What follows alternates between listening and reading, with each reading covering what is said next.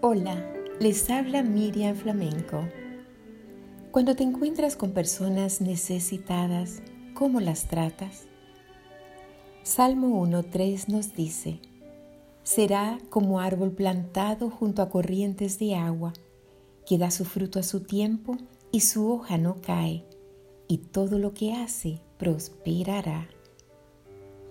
Hay muchas clases de árboles a nuestro alrededor algunos de ellos dan sombra, otros dan fruto y otros son árboles medicinales. Tal vez tú eres como el árbol que da sombra, brindando tu empatía como lo hizo Jesús, porque hay muchos agobiados por el sol de las pruebas y necesitan una sombra donde descansar y refrescar su alma agotada por el sufrimiento.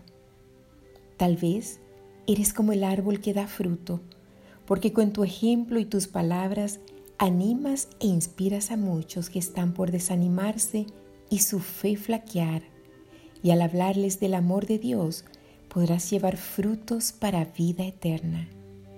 O tal vez eres como el árbol medicinal, que con tus palabras y tu manera de ser sanas el corazón herido de muchos que han sido abusados, maltratados y rechazados. Dios quiere que seas como un árbol plantado, que sus raíces busquen en el agua que es Jesús, eso para afianzarse, y así en todo lo que hagas serás prosperado. Déjate usar por Dios y sé un árbol de bendición para muchos.